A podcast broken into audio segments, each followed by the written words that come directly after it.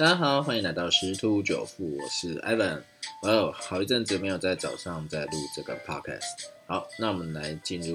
呃这几天的昨天的一个行情哈。呃，昨天的部分啊，这个台股是开高走低啊，啊，那尤其是这个 IC 类股啊，啊，尾盘更是做大怒神啊。啊，很多都是由红翻黑啊，振幅应该是高达七到十趴不等哈。好，那我们现在看一下，昨天欧洲股市啊又创下两个月的一个啊高点，那收盘是稍微低于这个记录的一个高点呐。哦，那主要这是因为第三季财报的整体乐观情绪的影响哈。好，那美国的部分的话，道指跟标普五百又创下新高。那 Facebook 发布财报之后就下跌了啊，所以整个涨幅就有收敛。那昨天科技类股的部分的话，特斯拉啊这几天因为这个啊电动车这块有传说有收到一个大单呐啊，所以说这个股价吃了大补丸，一直创下新高，已经站上一千美啊啊，这个在疫情之前它也是有这个九百多美，后来因为疫情之后就下滑了哦。而且我记得是特斯拉好像分割过，分割过以后又赚回钱，也是挺厉害的，所以它现在的市值啊非常的恐怖。那台股的话是昨天有一度站上季线，那最主要是科技股巨头的这些财报啊持续的带动公司。那这几天啊，对我们家悠也在讲，啊美股这几天科技股的财报啊会陆续出笼，啊所以可以买啊，但是要挑对族群买哈。那个元宇宙话题是挺夯的啦，好，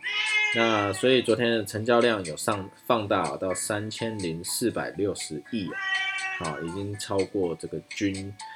均量了哈。那三大板还是同步买超，自营商十一亿，投信三亿，好，外资入资是六十八亿，合计八十四亿。那目前这个交易区间区间会是在一六九零零到一七一零零啊，可是今天又是周选结算啊，明天是摩台子结算，那所以如果说今天晚上欧美股市不乐观的话，那明天摩台子可能压低。那因为今天是选择权呃周选结算嘛，好，所以说指数波动啊可能还是会不小，好会不小，所以还是。呃，要注意一下，不可能不会像昨天一样开盘涨涨涨，就是维持一个高档指数。那昨天基本上也是全值涨比较多啦，好，那有些个股都是做啊调整，呃，所以今天的操作要注意的是，啊，最近话题比较夯的涨多的有没有可能会做